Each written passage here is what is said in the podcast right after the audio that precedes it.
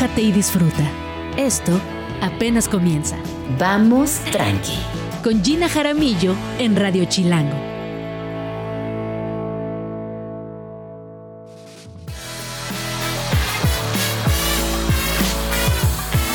Muy buenos días, bienvenidos a Vamos Tranqui. Son las 11 de la mañana con un minuto.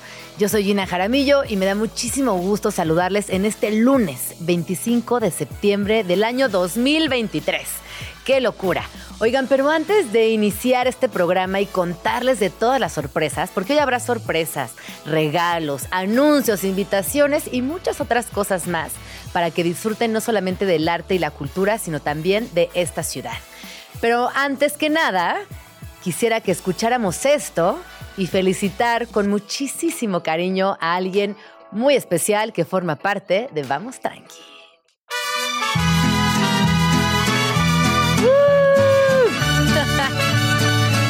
Muchas felicidades, Tato. Que tengas un cumpleaños y una vida espléndida, increíble.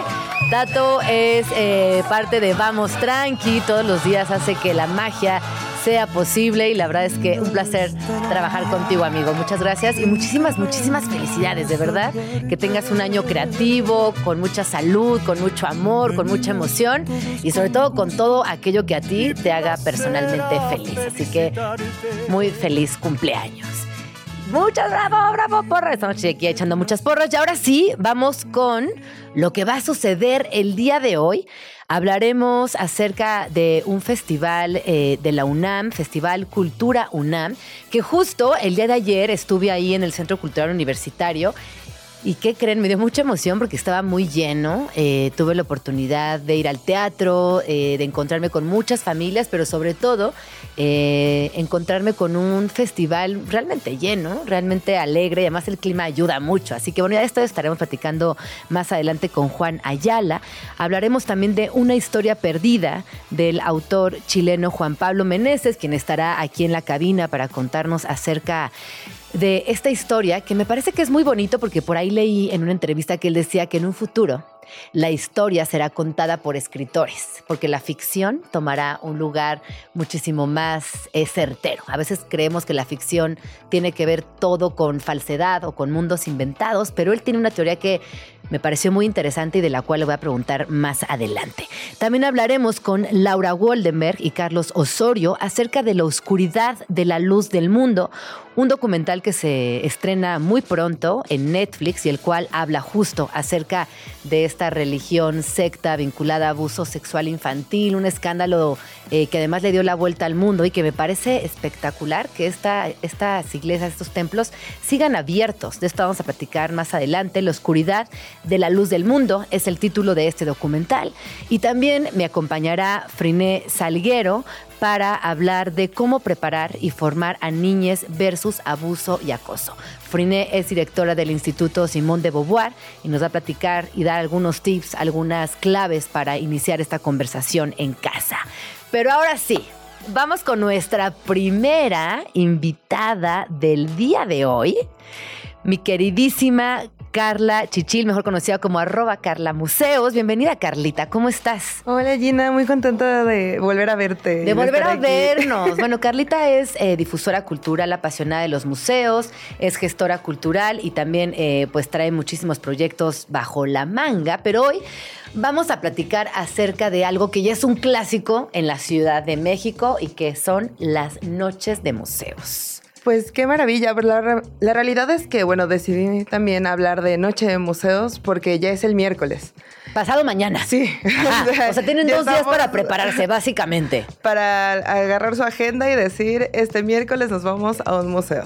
Pues fíjate que yo cuando trabajé en el Museo Tamayo y en el Museo Jumex, respectivamente, en dos épocas eh, distintas, eh, era muy emocionante pensar en esas noches porque quienes nunca han ido a, las noche, a la noche de museos es muy interesante porque, uno, el museo abre más tiempo de lo normal, lo cual eh, nos permite salir de la oficina y correr hasta el museo y que haya algo sucediendo que valga mucho la pena. Y también, eh, no sé si tú crees lo mismo, pero al menos yo trabajando en museos notaba que ciertos grupos de personas únicamente van al museo ese día Entonces ya son grupos de amigues de hace mucho tiempo que se juntan en las noches de museos y que con ese pretexto después se van a cenar o después se van a algún otro lugar. Y me parecía que además de, generar comunidad, eh, es una oportunidad para verte con aquellas amistades con las que nunca encuentras una oportunidad para lograrlo. Claro, de hecho es un muy buen pretexto. En realidad, bueno, el origen de Noche de Museos es en Berlín en 1997 y también es muy interesante porque justamente en ese año también hacen el Día Internacional de los Museos, que es el 18 de mayo. Entonces es interesante porque solo se celebra dos veces al año, o sea, una en enero y una en agosto, en todos los demás países. Y la Ciudad de México y México es el único Mm. país que tiene cada mes una noche de museos. Por eso sí, yo siempre vivo emocionada Ajá. porque siempre sabes que el último miércoles vas a tener un planazo para salir. Un y planazo y al museo que te acerques, porque además es, es importante contarles que todos los museos eh, tienen siempre un programa público. Y dentro de esas actividades, los últimos miércoles de cada mes son un día muy especial. Justo esto que acabas de decir, siempre hay un planazo en los museos. Totalmente. Justamente también empiezan, eh, me encanta cómo ha crecido porque empiezan con la Secretaría de Cultura, que son 18 recintos, y ahora participan más de 130. Entonces es algo muy emocionante porque al final los museos también tienen esta forma de llegar a otro tipo de públicos, lo que mencionas, gente que trabaja en oficina, que tiene horarios muy cerrados y decir, bueno, no me puedo ir a meter el fin de semana porque, bueno, los museos son muy bonitos el fin de semana, pero casi siempre son un caos. Entonces tienes otra No, oportunidad. mucha, o mucha banda que chambea sábado y domingo también. Que dices, es bueno, aunque, quis- aunque quisiera ir, pues estoy chambeando. Claro, y a veces incluso parece que los museos dicen, bueno, sí, los mejores eventos los vamos a poner los fines de semana. Y entonces también este reto de una vez al mes entregar una cartelera brutal al público para que tenga dónde decidir. O sea, la realidad es que yo disfruto mucho corriendo por toda la ciudad. Creo que mi récord son siete museos en la misma noche. ¡Wow! No. Siete claro. museos en la misma noche. Sí, sí, sí, se puede, se puede. Crean en mí. ¡Wow! Entonces es muy Es un divertido. montón. Porque además, digo, ya conoces el museo. Yo Ay, no, deberíamos son- escribir un cuento que se llame Los sie- siete museos en la misma noche y una niña corriendo a todos los museos en la Ya, misma noche. Cuando quiera. Es muy bonito porque además también creo que estos son como pequeñas probaditas que tienes del museo y es una oportunidad porque si en algún momento no viste la exposición, pero en ese momento hay un recital o una conferencia o algo, te quedas con ganas de regresar.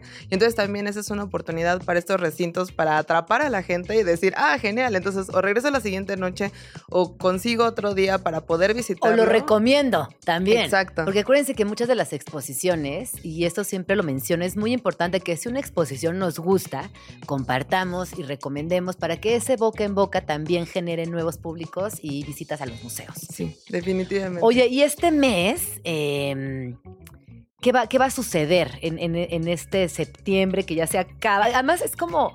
Eh, siento que hay momentos que definen el, el fin de mes, ¿no? Por ejemplo, la, la noche de museos, como ya acaba, acaba el mes. ¿Qué Pues, habrá? ¿Qué nos traes de todo, recomendaciones, todo Carlita? es este, meramente mexicano, también eso me gusta que cada mes lo van tematizando, a excepción yo creo que de mayo, que es lo del Día Internacional de los Museos, que ok, sí es un tema, pero eso ya se rige un poco por lo que digan ese día o esa, ese año de qué va a tratar. Ah, a ver, esto no me lo sabía. O sea, las, los últimos, o sea, la noche de museos tiene una temática que abraza a todos los recintos. No, Ah, pero Ah, la mayoría de los museos, por ejemplo, ahorita septiembre, entonces se ahorita unen a una es conversación. México, Sí. o sea, de diferentes maneras, ¿no? Desde hablar de, de muralismo o incluso va a haber ballet folclórico, que ese yo creo que sería mi- mi- una de mis primeras recomendaciones, Ajá. que en el Museo Caluz va a ir el ballet de Amalia Hernández. Digo, esto lo menciono porque a a todo el mundo le encanta Amalia Hernández y es muy extraño que salgan de Bellas Artes, Sí. entonces es una Sí, maravilla es una tenerlos maravilla. ahí. Oye, pero es que Amalia Hernández además es como un concepto muy bonito. Es como. Es como, como, un, como un personaje, una personaje de la vida cotidiana en nuestro país y siempre es como este ballet que alguna vez viste en el Senato, que viste en la televisión y que sabes que existe eh, y que es muy bonito. Justo el otro día fui a desayunar con mi hija a Vips porque llegamos temprano a, una clase y dije, bueno, pues te invito a desayunar. Y nos fuimos a desayunar ella y yo y en las pantallas estaba como un, un, no sé, ¿Un un, video? concierto, un video, y, y había, eh, y me hizo, ¿qué es eso? Y le platicaba yo de, del ballet de Amalia Hernández, y, y me parece que es una construcción, una personaje casi como un símbolo que nos acompaña, pero que es medio abstracto, y que ahora que está la oportunidad, pues vayan a ver. Sí, no, trata. además es algo como completamente amado y turístico, o sea, todo Sí. el mundo es sí o sí tienes que ver por lo menos una vez en tu vida el ballet de Amalia. Totalmente de O acuerdo. sea, tienen unas cosas impresionantes. En algún momento, creo que en diciembre del año pasado estuvieron en el Zócalo y eso no cabía este, la gente eh, con el frío que hacía y la verdad es que son súper disciplinados, muy comprometidos y es un espectáculo muy bello. Así que ahí está la recomendación para esta noche de museos en el Museo Caluz, en el Centro Histórico, frente a la Alameda Central. Exactamente. ¿Y tenemos horario, más o menos? Este, sí. Va a estar a las 7 de la noche. Perfecto. También va a haber un recorrido libre por salas de las temporales. Ajá. Que también, recomendación super mil, está la exposición de Tintán, que es una exposición preciosa. ¿Qué? Yo amo a Tintán. Y no sabía. No, y no sabía de esta No exposición. inventes, te va a encantar. No, te lo juro que eh, muchas veces cuando hablamos de, de comedia o de personajes y personajes que están haciendo nuevas formas de comedia, eh, pienso que nadie, nadie ha sido capaz de llegar a lo que hizo Tintán, ¿no? Como con un humor muy inteligente, muy sano, muy fino. Además, él era un personaje multifacético. Bailaba, cantaba, escribía sus, sus propios chistes. eh, no se llamaban stand-ups, eran chistes. eh, escribía guion, o sea, era un tipo talentosísimo. Incluso es uno de los primeros actores de doblaje en México. También. Ah, claro, él canta la de en, en el libro de la selva. Sí, sí, sí, sí. Que, ay, que es una Que es canción muy bonita. Deberíamos de poner un pedacito, por favor. Él es Balú. Sí, Exacto, él es Balú. sale, eh, también creo que es un pedacito de la canción del Rey Mono. Él también, en Los Aristogatos. Ah, Ajá. Y e- es muy emocionante porque justo precisamente por su tono de voz y como por justo lo que mencionas, como su gracia y elegancia, lo tomaron a él para poder hacer estos papeles que además que yo creo que fueron icónicos o son icónicos, Sí. ¿no? Que la gente los recuerda con muchísimo cariño. O sea, estos personajes que tal vez la película pudo haber sido diferente en inglés, digo, eso, eso nos pasa Ajá, mucho. Eso es, un- eso es una, una- toda una conversación aparte, pero es verdad que Tintán eh, tuvo mucho que ver en que esa conversación exista hoy, porque él hizo tan buen trabajo en esos doblajes y con tanta presencia que pues hay que ver la exposición. Ah, bueno, y además eh, también yo por ahí tengo un dato que me gustaría confirmar, pero eh, estoy casi segura que de hecho Tintán cobró tanta fuerza en el mundo escénico en México y en Estados Unidos y en otros lugares que eh, estuvo a punto de aparecer en la portada de Sgt. Peppers de los Beatles. Ajá, ah, para que veas. Eh, y porque él tenía un estilo pachuco eh, y justo eh, prefirió hacer el doblaje del oso Balú en el libro de la selva en lugar de aparecer en la portada. En fin, este personaje es muy complejo, explórenlo, vayan a la expo y vayan a la noche de museos a ver también al ballet folclórico de Amalia Hernández. ¿Qué más nos traes por ahí, Carlita? Pues se va a inaugurar una nueva exposición en el Munal y eso también a mí me parece maravilloso que tomen Noche de Museos también para aprovechar una apertura de una expo porque no muchas personas, again, tienen el tiempo de vivir una inauguración. Creo Ajá. que siempre es muy interesante porque las inauguraciones son eventos muy, como, no sé cómo los podrías describir. A ver, a mí te, te voy a decir que a mí lo que me pasa en las inauguraciones y por qué me gusta ir es porque me parecen eventos obviamente muy especiales, Sí. porque es el día que el artista ve por primera vez la opinión del público. Fíjense, es muy interesante porque antes del opening oficial siempre hay un, hay un recorrido con medios, que este recorrido con medios suele ser más pequeño y donde expertos en arte a- a- acuden para escribir críticas crónicas o bien hacer invitaciones desde sus medios de comunicación. Pero lo que sucede en la inauguración es que, uno, el artista ve por primera vez qué opina el público.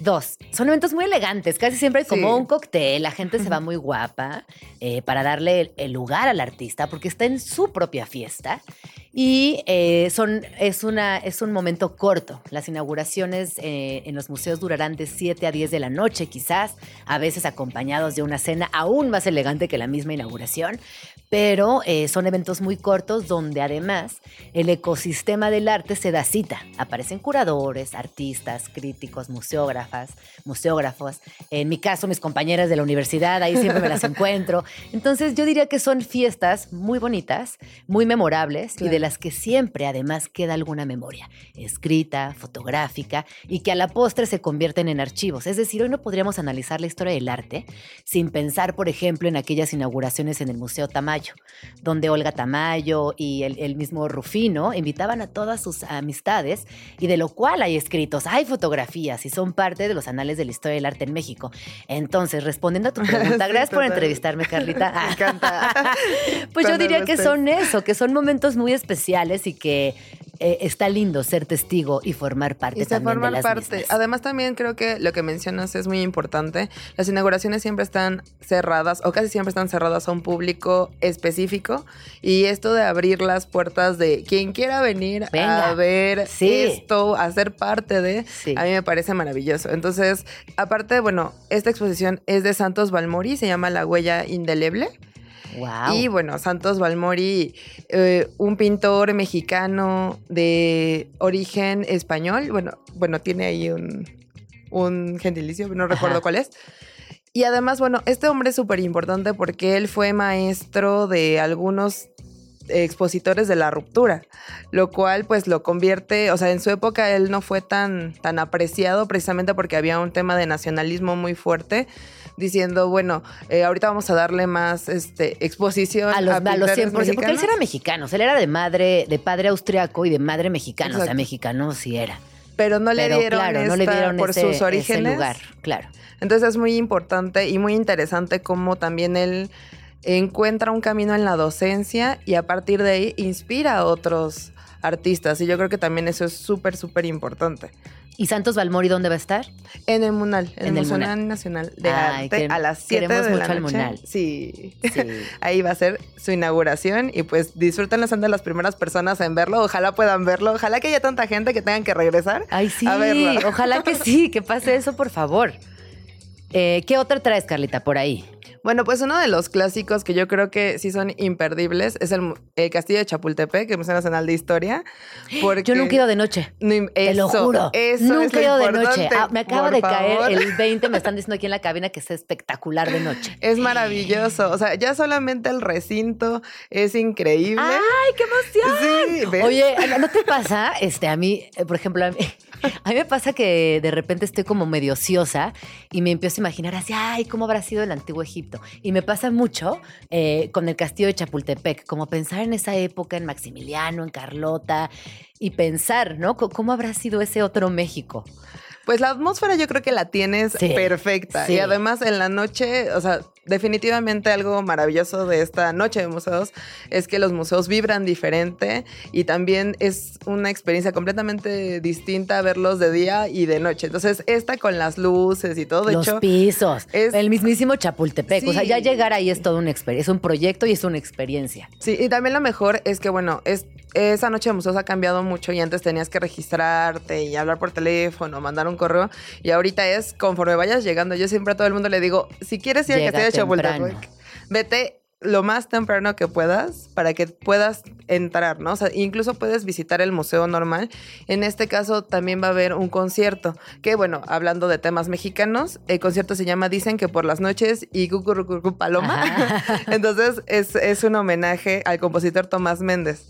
Oye, es algo y, interesante. y llegar temprano, ¿a qué hora sería? ¿Qué recomendación darías para que lleguen y puedan tener acceso? Y también, ojo, eh, son planes familiares. Sí. No porque sean de noches están excluidas las infancias. Eso es también importante Eso es muy mencionar. bonito, sí. Ajá. Pues yo creo que como a las seis, la mayoría de los Ah, museos tempra, tempra. eh, abren sus puertas a las 7. O sea, Ujú. ellos cierran a las 5, tienen como este horario de las 6 a las 7 y reabren a las 7.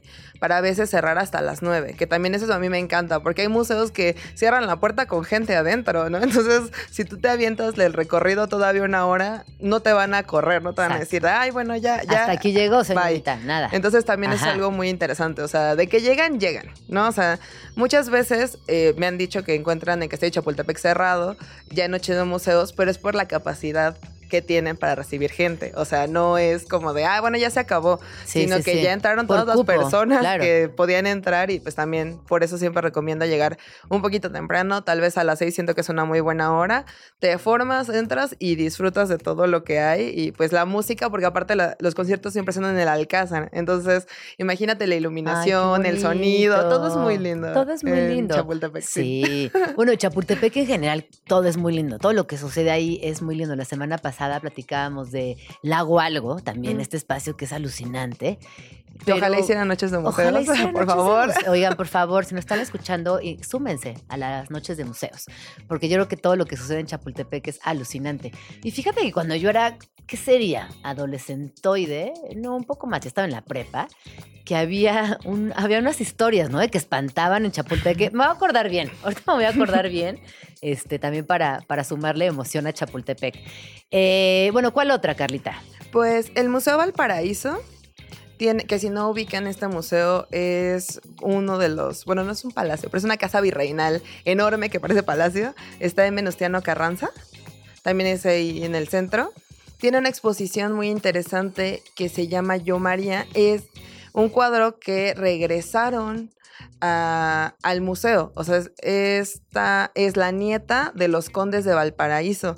Entonces es muy interesante porque ella era pintora y la confundían mucho con Goya. O sea, posteriormente fue Ah, confundida ajá, ajá. con él, pero precisamente porque pues es parte como de la educación de una señorita, saber pintar, tocar Sí, el piano, sí. etcétera. Ella no firmaba a veces sus cuadros y también para ella era lo más normal de la vida pintar en lo que se casaba, ¿no? Entonces.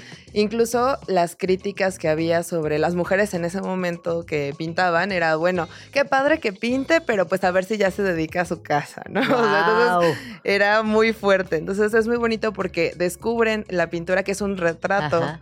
De ella misma, es un autorretrato, y la ponen en una exhibición que está en el primer piso, pero es muy bonita esta exhibición porque está pensado también mucho en las juventudes. Ay, Es algo interactivo, incluso a fondo tienes como su fiesta como de 15 años, que pues no es de 15 años, pero es como su fiesta de que regresó. Ajá. Y están todos los miembros de su familia y ella te los presenta. Es como, mira, ellos son mis padres, mis abuelos, mis hermanos. ¿Qué pasa con todo esto? Hay espacios donde tú puedes interactuar, puedes tocar este, piezas, porque también están pensados mucho para personas con otro tipo de capacidades.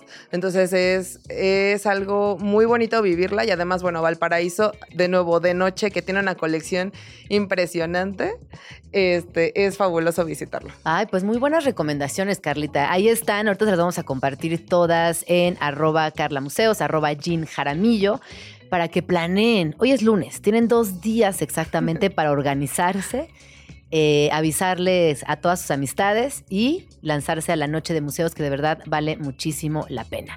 Carlita, muchísimas gracias por haber venido. Muchas Eh, gracias por la invitación. Voy a ver dónde andas el miércoles para alcanzarte y ojalá Claro. que lográramos ir al castillo de Chapultepec.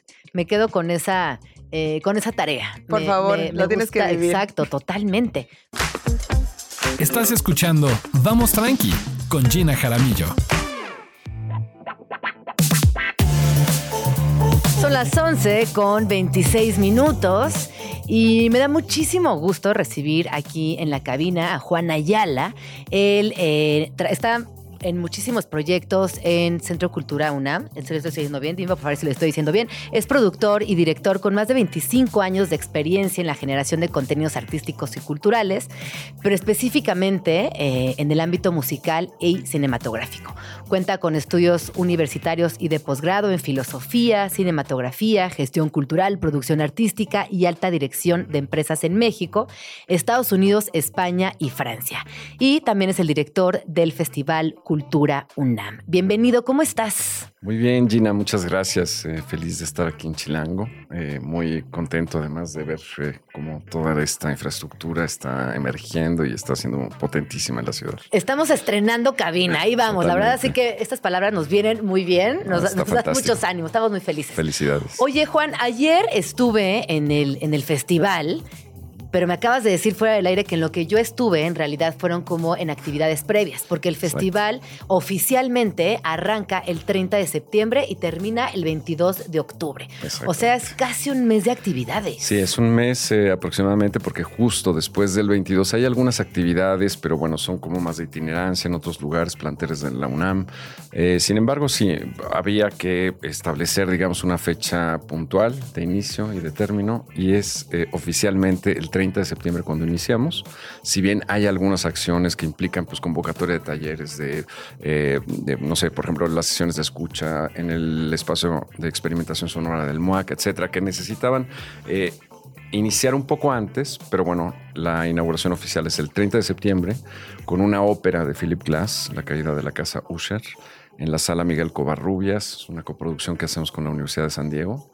Eh, bueno, la Universidad de California en San Diego. Y la verdad, pues muy, muy entusiasmados. Esta es la segunda edición de este festival.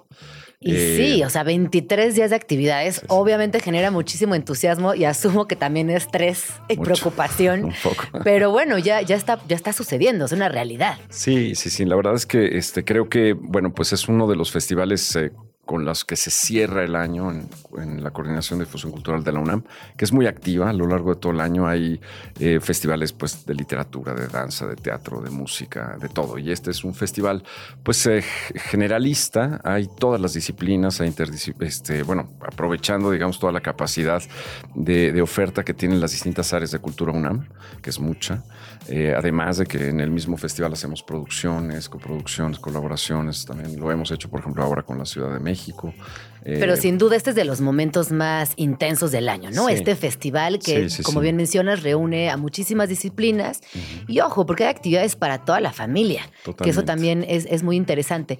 Si tuvieras que decirnos, como estas imperdibles, yo sé que es muy amplio y que 23 días en un pequeño segmento de radio no podemos resumirlas, Exacto. pero sí estas que dijeras son las imperdibles. Pongan atención en estas. Exacto. Son, son 85 actividades que derivan en 120 funciones. O sea, sí, realmente es un universo muy amplio. Digamos, yo, yo pensaría que la inauguración es realmente algo, algo interesante. Es ópera contemporánea en formato de cámara. Vale mucho la pena. Philip Glass es un compositor muy, muy conocido, muy importante en el siglo XX. Y bueno, y en, en este siglo, por supuesto, también. Eh, así es que yo recomendaría que este fin de semana nos acompañaran, por ejemplo, para, para, para esta inauguración. Son dos funciones. El, el 30 de septiembre a las eh, 7 de la noche en la sala Miguel Covarrubias. El primero de octubre, igual, una nueva función a las 6 de la tarde de la misma, de la misma propuesta. Y eh, más tarde, después a las 7 de la noche en la sala Nezahualcóyotl, vamos a tener a Bill Frisell Trio, que es un, pues, bueno, uno de los grandes eh, improvisadores de las vanguardias de los 80s neoyorquinas. Viene con su trío, es la primera vez que se presenta en México y bueno, para toda la comunidad que gusta del jazz eh, contemporáneo, creo que es un agasajo, es un, Sí, es de un él. imperdible.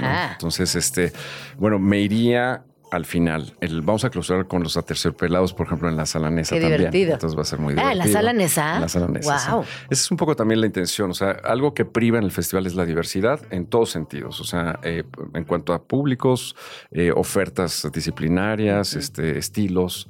Eh, en fin, o sea, lo mismo hay cosas de vanguardia, cosas más populares, en fin. Eh, yo iría hacia ese, ese momento como un momento también estelar. Eh, música contra el olvido, un gran, ya, ya es un clásico, Es una un cita, clásico, ¿no? una cita este, recurrente en los festivales de cultura UNAM.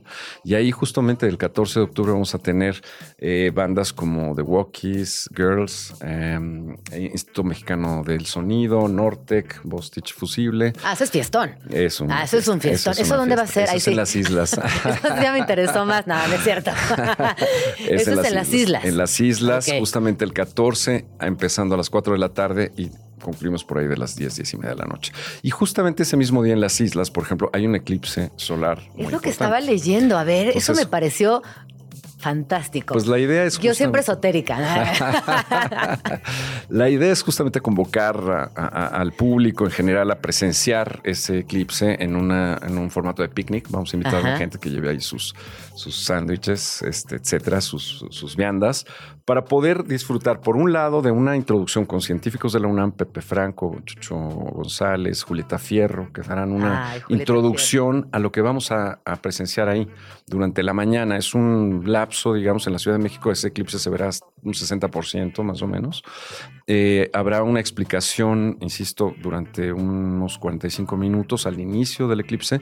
Y durante el eclipse, la intención, bueno, hemos eh, eh, planeado tener música aprovechando toda la infraestructura del, este, del, em, Del festival. de todo el festival exacto eh, para eh, tener música de eh, Javier Álvarez y eh, porque también pues hemos hecho a lo largo del festival un homenaje a este compositor mexicano extraordinario entonces eh, bueno creo que ahí se presta digamos para tener un- un- una serie de estímulos sonoros durante el fest- durante el eclipse Entonces, ¿Esto bueno, a qué hora va a ser? ¿Te, te sabes más o Empezamos menos a las horarios? 10 de la mañana Ajá. este, y eh, toda la parte sonora será a partir de las 11 de la mañana, de 11 Ok. a 1. Entonces, y ya después, pues ahí en los food trucks la gente puede No, comer. y- no, ya no. Además es que siento que el eclipse se presta para muchas cosas. La parte científica, la parte sonora, saquen sus cuarzos. O sea, la vamos a pasar muy bien. Totalmente. Es- La vamos esa, a es, esa pasar es la muy idea, bien. tener una jornada entera en las Ajá. islas de ese ciudad Qué universitaria. bonito. Entonces, bueno, Qué y ahí lindo. evidentemente pues cabe, por supuesto, toda No, la familia. claro, sí, Este, sí, generaciones sí. enteras pueden eh, pasar esa, esa mañana ahí y después pues quedarse al bailongo y a, las, a, a- a todos estos grupos fantásticos. Que además está muy rock. divertida la posibilidad eh, de estar en CEU bailando, ¿no? Como tener esta otra cara de, de ciudad universitaria, pues que si vamos al museo, vamos a, conversatorios, acudimos al ballet, a conciertos de cámara y de pronto también darle la vuelta y poder bailar y tener músicos contemporáneos con un volumen que nunca te imaginarías en CEU. O sea, es divertidísimo, la verdad. Muy divertido, la verdad. Y bueno, y Las Islas es un clásico. Tiene una gran tradición, digamos, en una serie de, de acciones artísticas y culturales. y sociales, y de sociales, de todo protesta, de todo, ¿no? Pero yo creo que la música que convoca, digamos, a, a- a este, a la convivencia, al bienestar, pues creo que, creo que es algo muy, muy interesante en un lugar tan emblemático. Oye, yo estoy viendo aquí en el programa algo, Juan, que me gustaría que, que ahondáramos un poco. En el lago de los cisnes 3D, Sí, sí, ¿eso sí. va a pasar? ¿Es, es ahora? Es en ¿Estoy el en lo correcto? Sí, sí, es en el festival. Es justamente el último fin de semana, entre el eh, 20 y 22 de octubre. Justamente la compañía Larumbe es una compañía de, danza muy, muy relevante en España. Y van a presentar una versión de- del clásico del Lago de los Cisnes de Tchaikovsky con una interacción en 3D. Con la, la intención es, bueno, finalmente es una interpretación propia de esta compañía, insisto, muy, muy connotada, y va a trabajar con la DAJU, justamente la compañía de, de- danza juvenil de la universidad.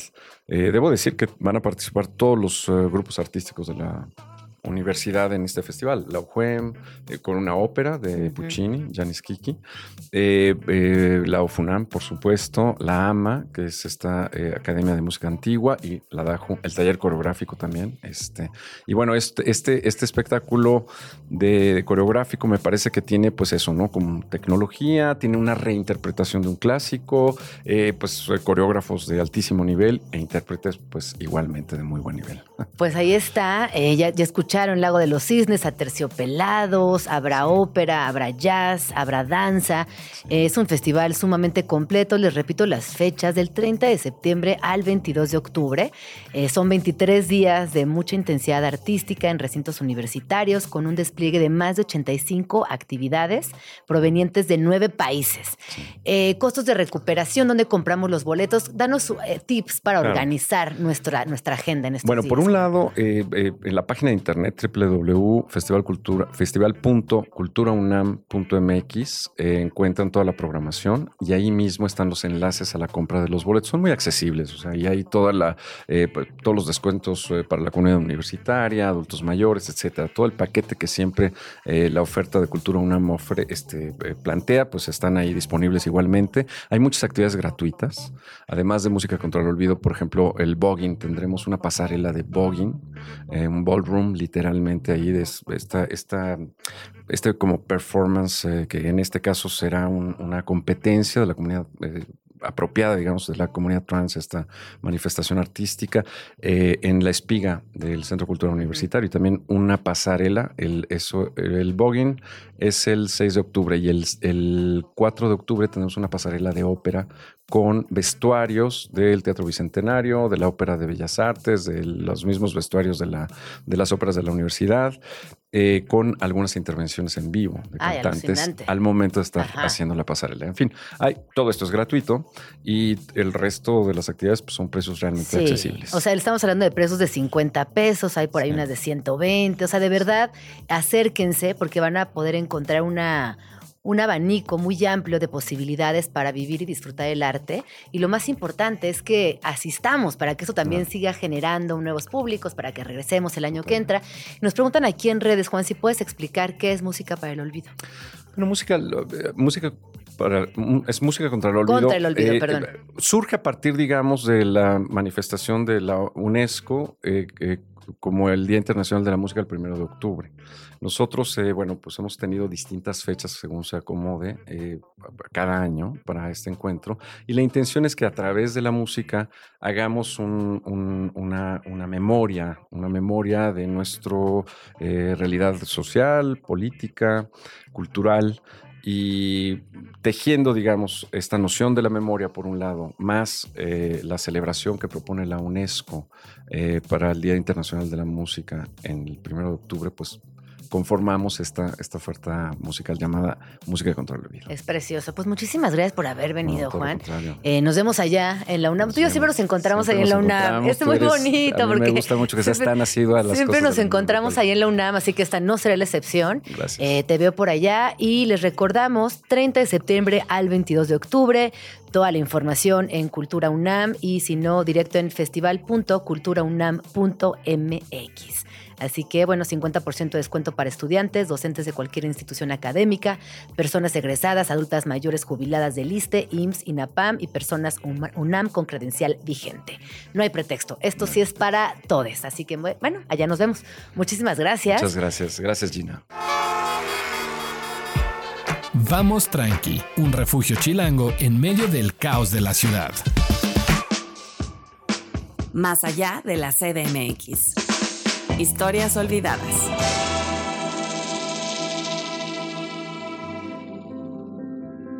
Si buscas en internet una foto de Ethel Greenglass y Julius Rosenberg, vas a encontrar la foto de dos personas dándose un beso.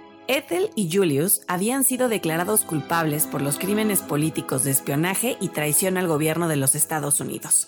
El 5 de abril de 1951 fueron condenados a muerte y en 1953 cumplieron su sentencia en la silla eléctrica. Esa foto retrata su último beso. Según las acusaciones, Ethel Greenglass y Julius Rosenberg habían enviado información sobre el proyecto Manhattan a la Agencia de Inteligencia de la Unión Soviética, la KGB. Klaus Fuchs fue uno de los espías que confesó haber otorgado a la Unión Soviética la información sobre los proyectos del armamento nuclear de los Estados Unidos y señaló como cómplice suyo a David Greenglass para liberarse de la culpa, dicen unos, y presionado por el FBI, dicen otros, inculpó a su cuñado y a su propia hermana como eje central del plan de espionaje. A David, como a otros involucrados, se le condenó a 15 años de prisión, pero a Julius y a Ethel, por sus antecedentes como activistas comunistas, se les detuvo en julio y agosto de 1950 respectivamente para reiterar públicamente la postura determinada del gobierno ante todo traidor de la nación.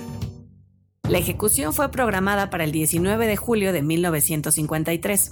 Una noche antes, cerca de 7.000 personas partieron hacia Washington para protestar en contra de la condena. Figuras públicas de todo el mundo se manifestaron en contra de la decisión de los tribunales norteamericanos. Incluso el Papa Pío XII lo hizo. Sin embargo, el veredicto era inapelable. Y tal como había sido dispuesto, los Rosenberg fueron ejecutados. Un año después de la ejecución, el Congreso estadounidense tipificó como crimen capital al espionaje. A esa nueva legislación se le conoció como la Ley Rosenberg. La fotografía en la que Ethel y Julius se besaron por última vez fue tomada en Nueva York, en el tren que los llevaba a la prisión luego de su comparecencia ante el tribunal que los condenó. Ambos, ciudadanos judíos, padres de familia y activistas de inspiración comunista, fueron protagonistas de uno de los procesos políticos más controvertidos en la historia de su país. Por un lado, el único caso de pena de muerte civil durante la Guerra Fría. Por el otro, la historia del entrañable adiós entre una pareja que quedaría para siempre grabada en la memoria. Movida cultural. La cultura nos mueve.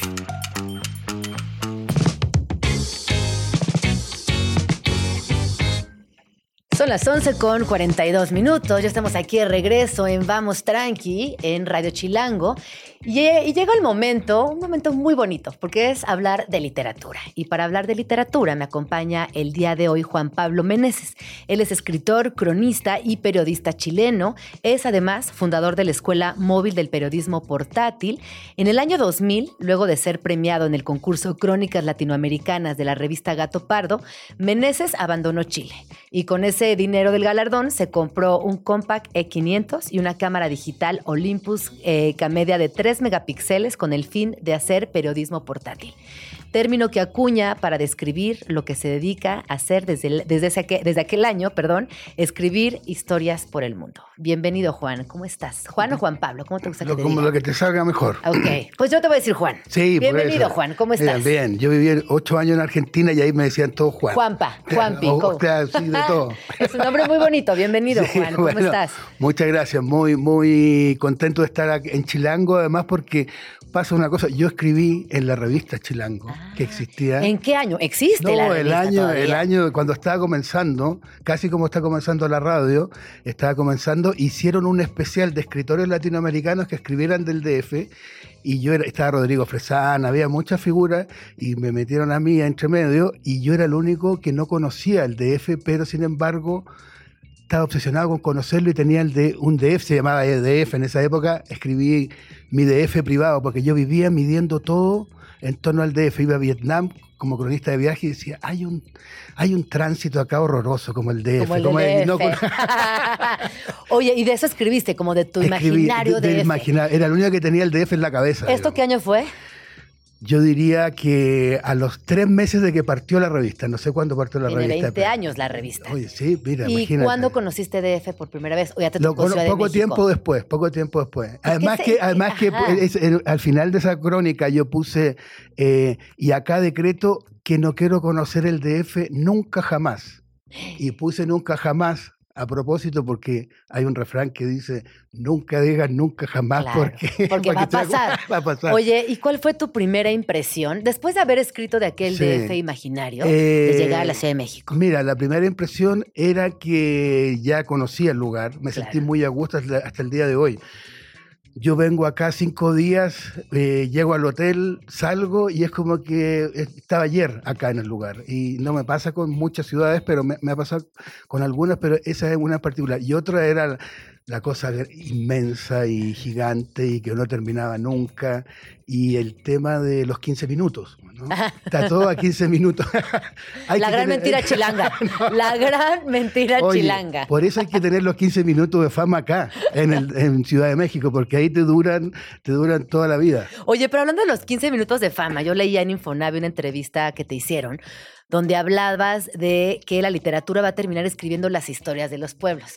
Y ahorita que decías, hay que tener esos 15 minutos de fama, hoy también los 15 minutos de fama pueden ser los 15 minutos de las redes sociales, que son la mala fama, ¿no? Como la pésima fama y la peor fama cuando te funan, Sí, cuando te verdad. inventan cosas, cuando te señalan, porque a veces son verdaderas, pero a veces no también.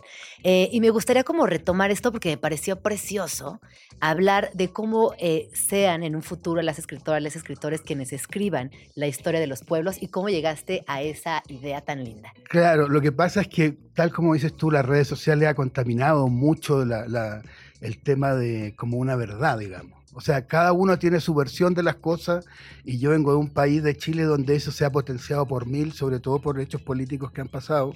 Entonces ya no existe una verdad. Cada uno se va construyendo su verdad según quién gente sigue, qué, qué, qué, qué medio estoy buscando. Eh, entonces, no existe como una verdad. La única verdad que siento yo que vamos a terminar y que va a terminar construyendo nuestra historia es la que se da a partir de la ficción. Pasa que hemos vivido un poco equivocado porque nos dicen no ficción es verdad, son libros de verdad. Y la ficción son libros de mentira. Es Pero en realidad no es así, porque en la ficción son libros que te transmiten una verdad. Lo que pasa es que te transmiten otro tipo de verdad, una verdad que, entra de, que está dentro tuyo, que no tiene que ver con hechos políticos o con cosas así, sino que tiene que ver un poco con lo que está dentro tuyo. Claro. Yo al leerte justamente eh, pensaba que también en este acto de decir la literatura va a terminar eh, siendo escrita por los pueblos o por, o por, la, por los escritores, las escritoras, pensaba como en esta toda esta avalancha gigantesca de, de inteligencia artificial, no tanto con redes sociales como sí, tú lo planteabas, sino yo me fui eh, al, al túnel súper sí. oscuro de la, de- de la inteligencia artificial y pensaba, claro, eh, Juan tiene mucha razón, porque en un futuro donde quizás eh, nos van a, a dar recetas médicas, nos van a decir cómo construir una casa y cómo no es inteligencia artificial, lo único que nos va a quedar es esa Claro. ficción. Claro, que te va, que te va a tocar las verdades que la inteligencia artificial no va a llegar porque son Exacto. verdades que uno va a ir descubriendo. No es que yo voy a decir, esta es una verdad y todos la tienen que seguir, sino que cada lector, y yo siento que le- cada lector de una historia perdida puede conseguir su propia verdad y que es totalmente verdad, no es como que uno lo trata de manipular. ¿no? Claro. Eh, yo en general no soy enemigo de la tecnología. Yo no hubiera podido hacer el periodismo portátil Claro. porque Sí. lo hice con internet. es- mi Sí. primer libro lo escribí en distintos cibercafés del mundo. Ya los cibercafés no existen, ha pasado el tiempo muy rápido, pero, eh, pero claro, yo creo que la inteligencia artificial, una manera de, de frenarla, digamos, su avance, es poner nuestras verdades sobre la mesa. Claro que entonces es, es que es bellísimo porque quizás entonces esa literatura sea la única resistencia frente a la inteligencia artificial. Claro, sí. Y me parece que es un acto muy humano, muy posible y que radicalmente tendríamos que llegar ahí. Juan, estás en nuestro país eh, porque vienes a hablar de tu nuevo libro, Una Sí, historia perdida. Mi primera novela. Tu primera novela. Yo había publicado 10 libros de no Sí, ficción, había antes venido a. México, pero, pero esta es mi primera novela que en realidad se basa en un hecho eh, 100% real. ¿No? Mi primer recuerdo es, hay un ruido de bombarderos muy cerca de mi cabeza, sobrevolando mi casa, voy a salir a mirar esos aviones, mi madre me dice, eh, no salgas porque te va a caer una bomba, abro la puerta y cae una bomba. Eso fue, pasó así tal cual. Yo siempre lo contaba como anécdota, así como, mira, mi viví ocho años en Buenos Aires donde me hice todo el psicoanálisis posible, porque imagínate... Porque estabas en la ciudad del psicoanálisis. Ciudad ¿Cómo desperdiciarlo? No, y además en términos freudianos que tu mamá te diga, si abres la puerta cae una bomba, y tú abres la puerta y cae una bomba, es como tengo que tratar de escapar de eso de alguna manera. Pero después, eh, un día empecé a tratar de investigar qué había pasado realmente con ese hospital derrumbado, cuya bomba, que quedaba a una cuadra y media de mi casa, la casa de mis padres, y no había nada en las redes. No había nada en ninguna parte, no había ni una foto en Google. Amigos periodistas, amigos investigadores Claro. me decían, ¿cómo te inventaste Era lo tu del hospital? recuerdo contra la historia. Ajá. Al- algún momento llegué a pensar. Lo eh, imaginé. Lo imaginé, claro, sí, pero no, pues no lo había imaginado. Entonces, eh, ahí sale la novela, porque esto del hospital no había llegado al periodismo de investigación, nunca lo había podido hacer. La, investigación judicial tampoco había llegado. La investigación académica ningú- ni- tampoco había llegado. Pero yo no iba a permitir que quedara ese recuerdo que yo lo tenía vivo, que yo había sido testigo, eh, oculto, porque yo lo había vivido. Entonces voy a usar la herramienta de la literatura, voy a contar esa verdad que hablamos al comienzo para contar esta historia. Tú acabas de decir algo muy bonito, utilizaste las dos palabras, testigo oculto. Y me parece que cualquiera, cualquier niña, cualquier niña, niño, en realidad somos testigos ocultos. Nos volvemos testigos ocultos de nuestra vida, de la vida de nuestros papás, en tu caso, de un Sí, suceso que atravesó a 100%. tu país.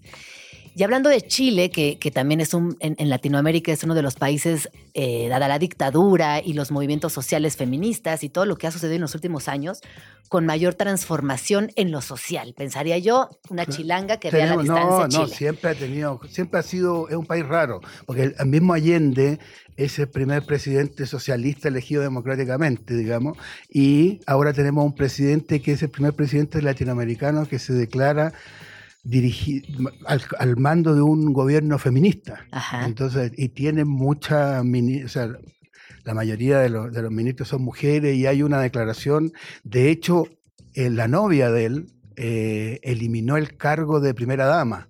Eh, Claro, entendiendo sí. que era un cargo totalmente de cosificación, claro, y, claro. Que, y que se ganaban por ser la pareja de o no sé qué de. Entonces, hay, ahí hay un, un- un camino interesante para una especie de nueva izquierda latinoamericana moderna y, y ha sido interesante porque esa generación de jóvenes, porque nos gobiernan jóvenes, él tiene 36 Sí, él es años. muy joven.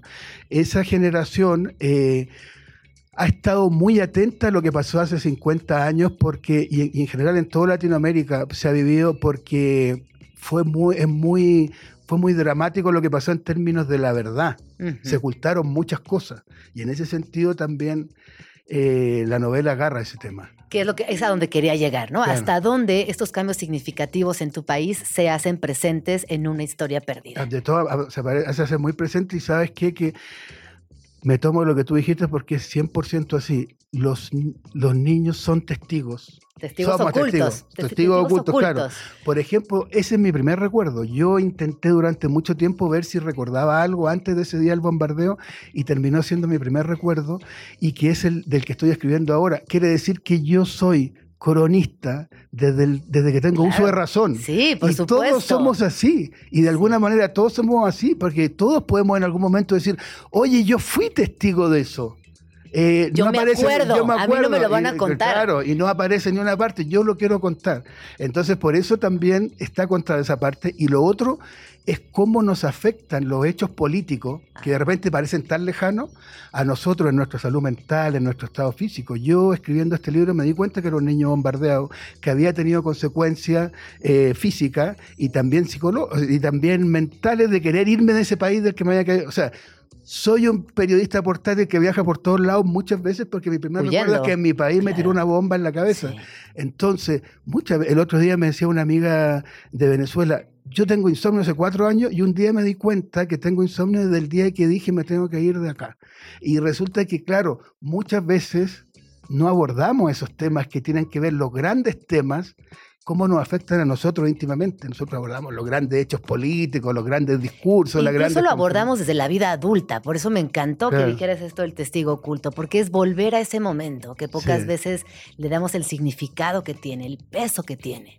Cuando tú hablas de ser un testigo oculto desde la infancia, un Claro, cronista sí, nato que siempre fue así, me parece que es muy poético y que es bellísimo.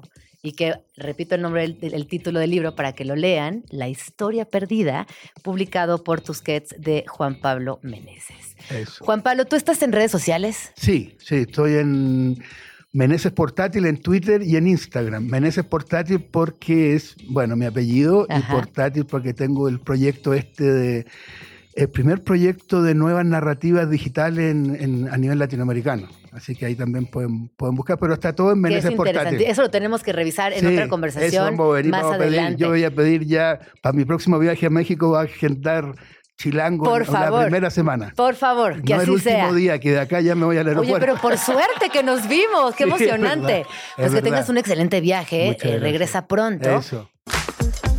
Estás escuchando Vamos Tranqui con Gina Jaramillo. Y ahora vamos a hacer un cambio de mood, porque quiero hablarles de algo que no es tranqui, de hecho es nada tranqui. Vamos a hablar acerca del el documental La oscuridad de la luz del mundo. Y ya están aquí en la cabina Laura Waldenberg y Carlos Pérez Osorio. Bienvenidos, ¿cómo están? Muchas gracias por invitarnos. Felices de estar acá contigo, Gina. Pero primero vamos a escuchar esto y regresamos para platicar. Ha habido hombres que me han preguntado, ¿y de veras a usted Dios le habló? Y yo les digo, sí. Escuché una voz que me decía, Nazón Joaquín García es mi escogido. Jamás me imaginé que en el lugar donde yo me sentía más segura era donde me iban a pasar las cosas más aterradoras. La iglesia cuenta con 5 millones de fieles en 58 países. La figura del apóstol es lo más importante. Sin un apóstol no existe la iglesia. Se convierte en Dios en la tierra. Nosotras somos cinco Jane Does que estamos demandando a Nazón Joaquín García por abuso sexual en contra de todas nosotras. El líder de la Iglesia Cristiana La Luz del Mundo fue detenido en California acusado de violación de menores y pornografía infantil, entre otros delitos. Creemos que de ninguna manera significa que él haya cometido ninguno de esos delitos. Y a pesar de donde está, él sigue instruyéndonos. I was already doubting Nason as an apostle. That's when I started realizing wait a minute, the, this wasn't a blessing, this was an abuse. Son casi 100 años con estos tres apóstoles. Tres generaciones, abuelo, padre e hijo. Porque así como la hija fue abusada, fue la madre abusada, fue la abuela abusada. Mi mente se va a pensar que fueron miles y miles de víctimas. Quiero que lo que me pasó a mí no le vaya a pasar a nadie más, especialmente cuando todo se hace en el nombre de Dios. El abuso más grande es robarnos nuestra identidad.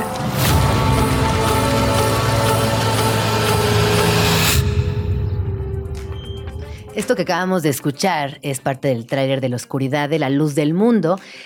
Y este documental eh, me parece que era muy necesario. En este documental por primera vez se escucha el testimonio de las mujeres que denunciaron frente a las autoridades estadounidenses los abusos que sufrieron por parte de Nazón Joaquín García, líder de la iglesia, y todo lo que tuvieron que enfrentar en el proceso para obtener justicia. Laura, eh, Carlos, eh, ahora sí, platíquenos por favor cómo inicia este proceso, este proyecto, cómo llega esta historia a ustedes y cómo deciden entrarle a algo que no solamente es oscuro, sino también es delicado, porque hay una religión de por medio, hay gente que profesa esta religión, hay mucha gente que está a favor y muchos tantos en contra. Así que bueno, cuéntenme cómo llegó a esta historia y cómo decidieron desarrollarla. Pues mira, eh, en el 2020 estábamos por estrenar eh, el documental de las tres muertes de Maricel Escobedo. Y antes del estreno eh, nos pusimos a hablar Laura y yo sobre qué seguía, ¿no? qué, qué nos interesaba, queríamos seguir trabajando juntos, seguir contando historias. Y a los dos nos interesaba la historia de lo que estaba pasando. Acaban de arrestar a Nason Joaquín y nos preguntábamos por qué la justicia estaba siendo impartida en Estados Unidos. Y tan, de manera tan tibia, ¿no? Y de bueno, en ese momento no sabíamos qué iba a pasar. Ah, en ese momento, claro, en ese momento no sabíamos. Y en realidad no, no conocíamos bien la historia todavía. Entonces, eh, pues sí, decidimos embarcarnos en una investigación que ahora son casi tres años y queríamos también saber quiénes eran estas eh, víctimas anónimas que estaban denunciando a lo que parecía pues una figura eh, fundamental en sus vidas, ¿no? A mí me gustaría entender un poco acerca de la luz del mundo. ¿Dónde surge esta religión y en qué países tiene presencia? ¿O por qué el caso fue tan mediático? Pues sí, bueno, esta religión es mexicana, este, se funda en Guadalajara, en la hermosa provincia de su sede, en 1926. Y es una religión que basa todo, absolutamente todo, en la figura del apóstol. el apóstol es como el representante de Dios en la tierra Mm, y, lo que nos dicen los fieles es que pues lo quieres más que a tu propio padre, ¿no? O sea, que tú estás dispuesto a sacrificar todo por el apóstol porque pues es la figura máxima, ¿no? Este, también ellos tienen esto que mm, es esta parte de la fe que le llaman la elección, que es que mm, tú no puedes cuestionar a la figura del apóstol, ¿no? Es, el apóstol no es alguien que puede cometer crímenes, este, y porque él es 100% puro, ¿no? Entonces, con esa lógica, este, pues podían instaurar como este modus operandi de, pues, tener todo este tipo de abusos, sobre todo sexuales, en un núcleo muy pequeño, ¿no? O sea, y esto es algo que sí me gustaría diferenciar. No es que esté diciendo que todos los fieles y todos los creyentes de la luz del mundo de ninguna manera sean criminales, ¿no? O sea, simplemente esto es una religión, es algo en lo que se les enseña a ellos desde chicos y lo que sí es que ha habido una cantidad de abusos sistemáticos en estas tres generaciones, ¿no? Que, se, que de, de apóstoles, porque el primer apóstol es el abuelo del de Nazón Joaquín García, que es la persona que está actualmente pues, en la cárcel en, California. De ese momento en que vimos en las noticias que empezaban a hablar de Nazón, pero que tampoco entendíamos muy bien esta religión patriarcal, ahora me queda muchísimo más clara que es como este único personaje todopoderoso. Cuando las víctimas deciden denunciar, ¿dónde entran ustedes? ¿Se acercan a ellas? ¿Logran contactarlas? Eh, les dan suficientes pruebas, lo hacen de la mano. ¿Cómo fue este proyecto? Imagino que fue una colaboración entre muchísimas personas. Sí, mucha gente, ¿no? Eh, lo que hicimos fue reunir otra vez el equipo con el que hicimos las tres muertes de Maricel Escobedo para tener una base de investigación como muy sólida. Y sí, la y yo empezamos como a contactar a mucha gente como de todos lados, ¿no? Por internet, abogados, a como entender realmente la constelación de gente que estaba alrededor de la historia. Y fue un proceso como muy de a poquito, ¿no? Como que había mucha paranoia, mucha desconfianza, ¿no? Eh, de la gente que se había salido de la iglesia por lo mismo, ¿no? Porque salirte de la iglesia y denunciar al apóstol es algo muy grave. No, claro, además si te enseñaron que es todopoderoso y que es la representación de Dios en la tierra, pues obviamente es difícil. Es lo más difícil del mundo, en, en- en el sentido de la realidad de la luz del mundo. Entonces, bueno, fue un trabajo así de establecer confianza hasta que pudimos llegar a Jonati Edition, que es la abogada de las Jane Does, y poquito a poquito fuimos construyendo confianza con ellas, ¿no? Escuchándolas primero con nombres anónimos, eh, con las cámaras apagadas en Zoom, escuchándolas durante horas y horas a cada una de ellas para entender realmente qué querían decir ellas, ¿no? Porque era, es muy importante para nosotros la agencia, que ellas puedan tener una historia que se ha contado tantas veces, pero sin su, sin su palabra, ¿no? Sin, sin entrevistarlas, sin realmente entender qué es lo que ellas estaban sintiendo, lo que querían decir. Oigan, eh, ¿y hoy, hoy qué pasa con, con Nazón Joaquín García? Está en la cárcel, pero ahora sí, pues en ese momento no sabíamos que la justicia iba a actuar de manera tan tibia. Ahora sí ya sabemos que en realidad fue ridícula la, eh, La sentencia. la sentencia. Pues mira, fue, sí fue un shock y, y causó mucha indignación porque nada más para mm, que tu audiencia lo tenga como en contexto, ¿no? Porque a lo mejor 16 años pues es mucho para algunos, ¿no? Este, Kit Renier, ¿no? Que es el de Nexium, tiene 120 años, ¿no? Por crímenes similares. En Nazón Joaquín, por muchos más crímenes, o sea, él iba a ser juzgado por 19, este, se le dieron 16 años, porque en vez de llevar a juicio a este personaje, lo que pasó es que él hizo un plea o sea, llegó a un acuerdo con la fiscalía, con las autoridades de Estados Unidos, con las autoridades de California, y mm, este, aceptó culpabilidad de solamente tres ¿no? casos, tres de 19. Entonces, con eso le dan esta sentencia de 16 años y recientemente salió la noticia que probablemente puede salir en 2031 por buena conducta. No. Entonces... ¿Y a quién, a quién le atribuyes esto, Laura? ¿Por qué pues pasó lo que nos han dicho los abogados y la gente que estudia estos temas no este, legales en Estados Unidos sí le atribuyen que pues las víctimas eran latinas no y que eso sí tuvo un diferenciador grande. Sí. y, y la otra es que la fiscalía de, de- de California cometió varios errores que hicieron que tuvieran que, que negociar, porque hubo un momento donde quizá perdían el caso, ¿no? Por, por- por algunos errores de la fiscalía. Entonces, ¿qué pasa? O sea, y esto sí ya es a, a título personal. Es probable que ahora, bueno, no, sabemos que el FBI está investigando a Nazón, este, esto ya es de información pública, y que eh, próximamente pueda haber un este, otro juicio este, criminal, pero ya federal, y que bueno, ¿no? Ahí ver si pueden extenderle pues, la condena, ¿no? Porque pues es gravísimo. Es gravísimo. Y mientras tanto, además, la luz del mundo sigue funcionando. Esta religión, iglesia, empresa, como la queramos ver, sigue funcionando y nada cambió, o sí cambió al interior de la, de la religión, de la iglesia.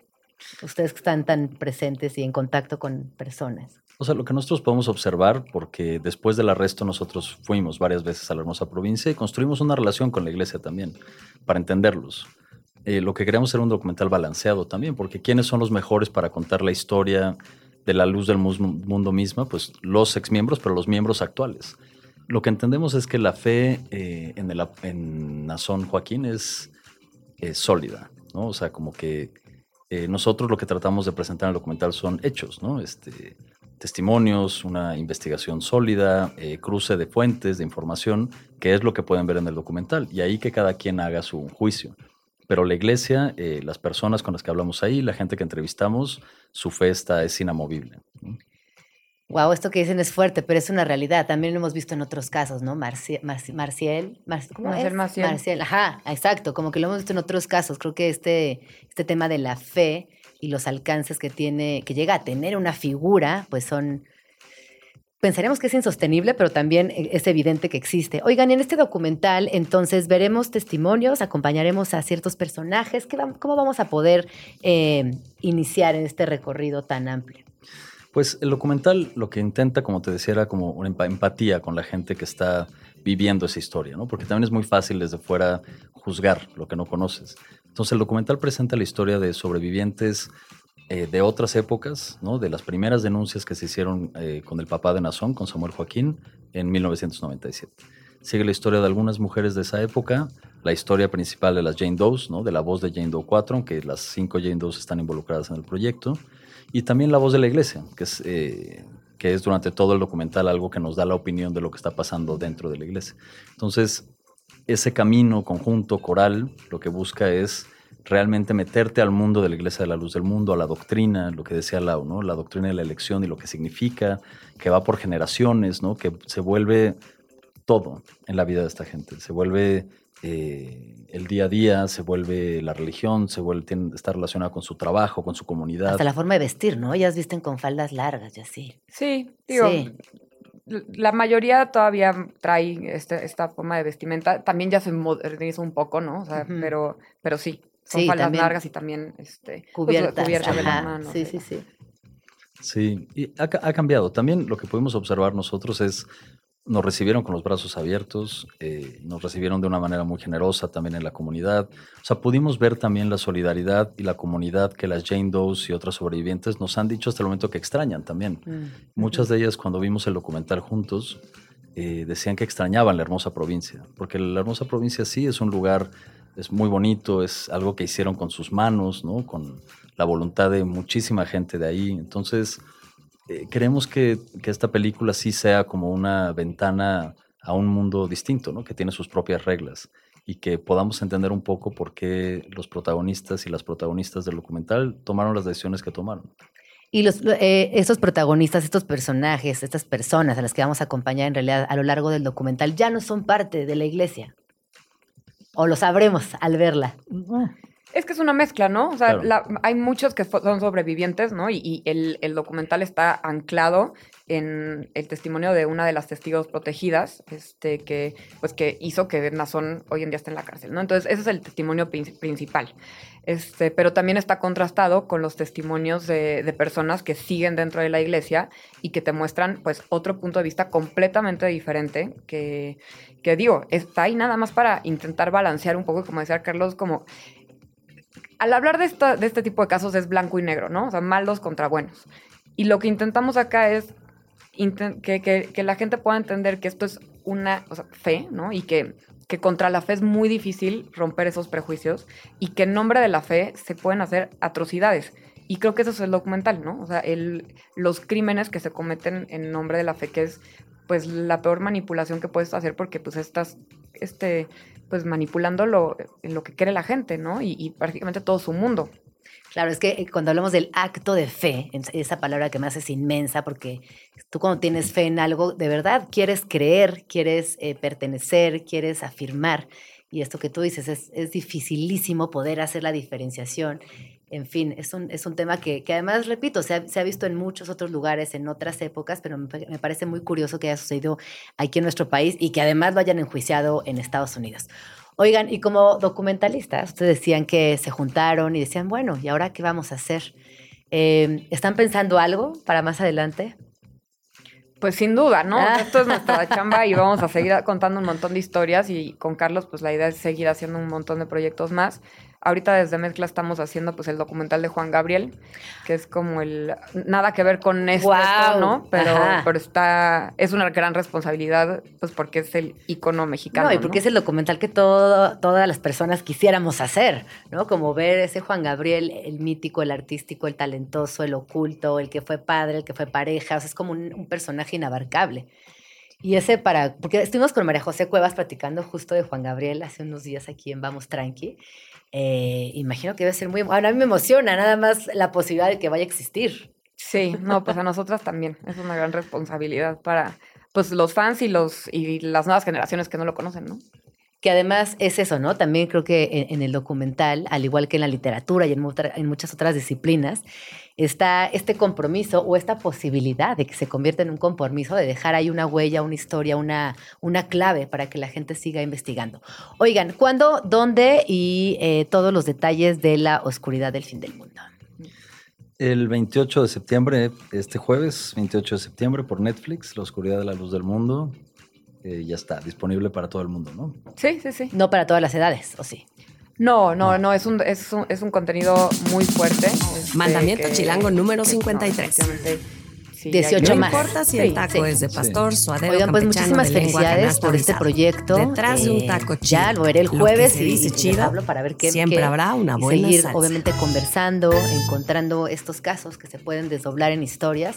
Y como dices, Laura, yo creo que a veces el ser blanco o, o negro es muy difícil, ¿no? Como que te pones en estos dos polos, pero cuando se abren las conversaciones y se desglosan desde otros ángulos, también ah, se abren a nuevas conversaciones. Así que, pues estaremos muy pendientes. Muchas gracias por venir. Etimologías chidas. Robot proviene de la palabra checa robota, que significa servidumbre o trabajo forzado, lo cual seguramente recordarán las máquinas cuando les caiga el 20 sobre su sapiencia y se les ocurra exterminarnos a todos.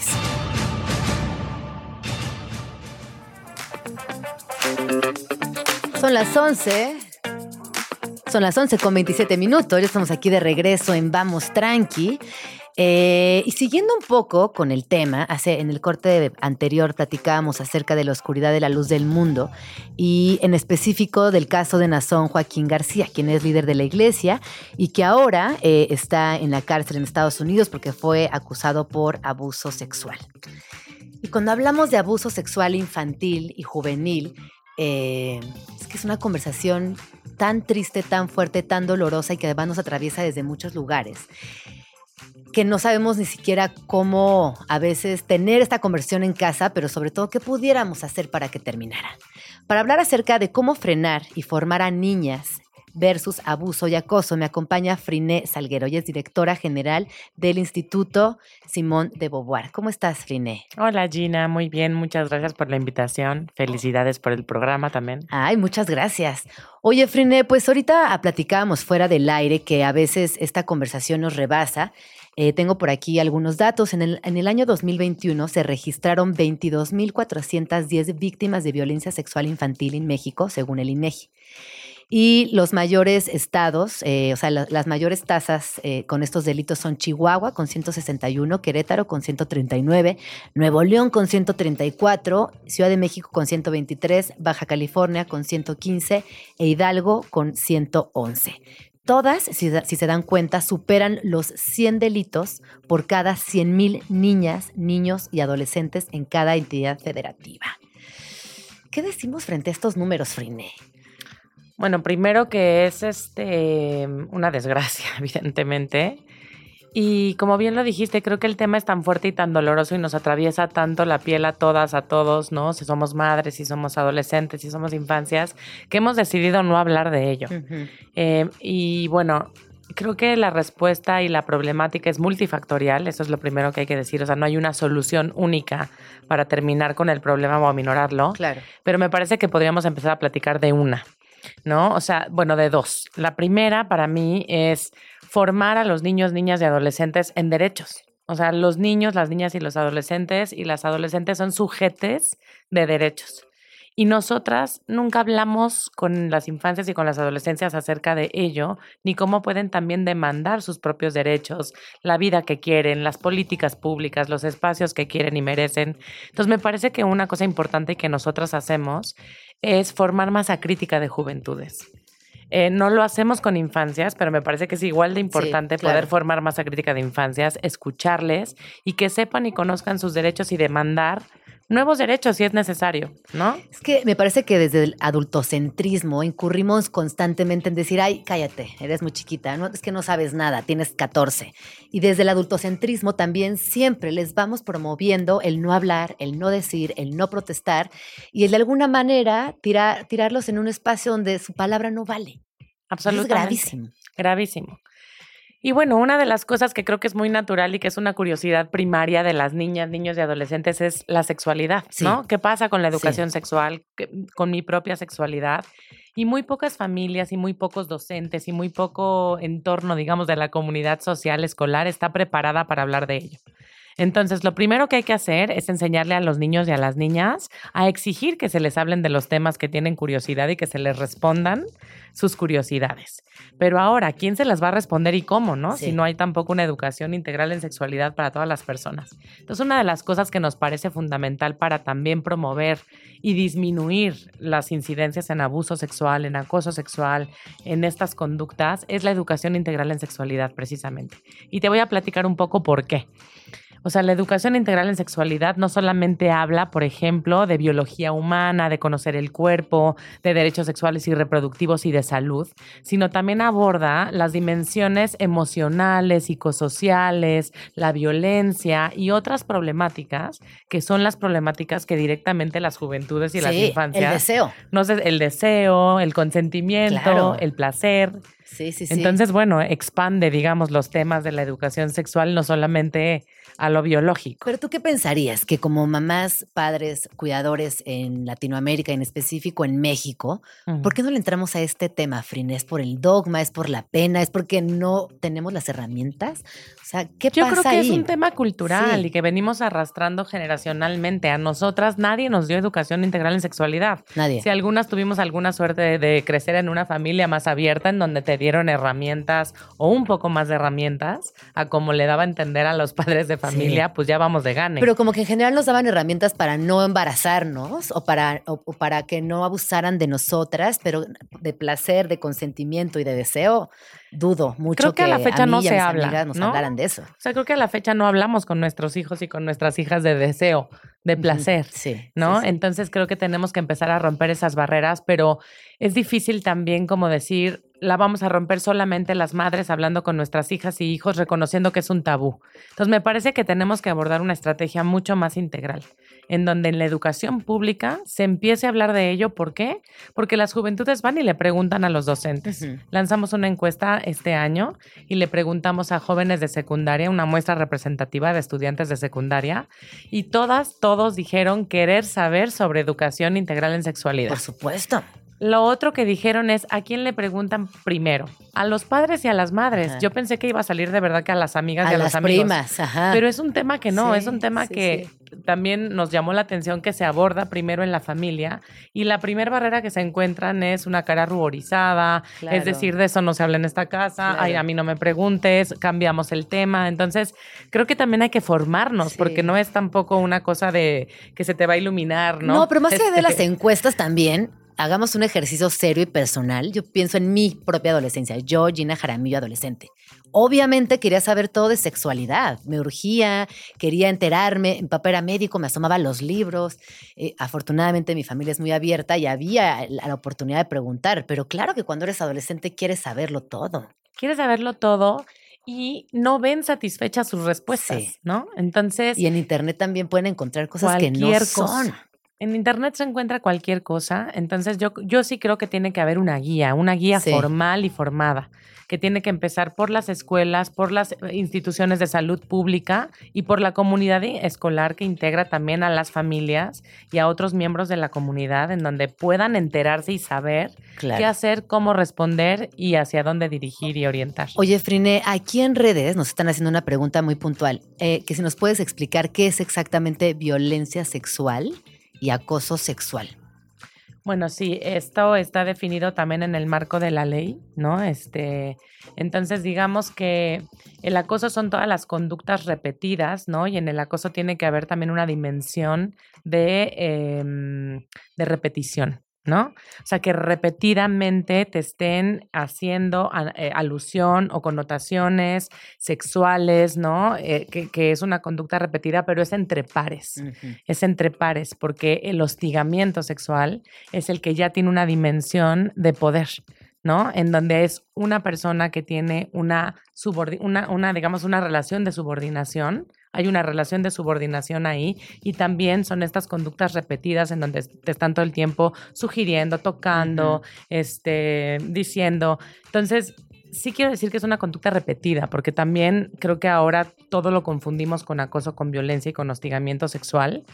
Em, y no lo es, ¿no? O sea, si alguna vez alguien te dice, oye, qué guapa, no es una conducta repetida, ¿no? A lo mejor puede ser un comentario no bien recibido y que también tenemos que educar a nuestras hijas y- e hijos en las cosas que uno puede y no puede decir porque son directamente, pues, agraviar a la otra persona.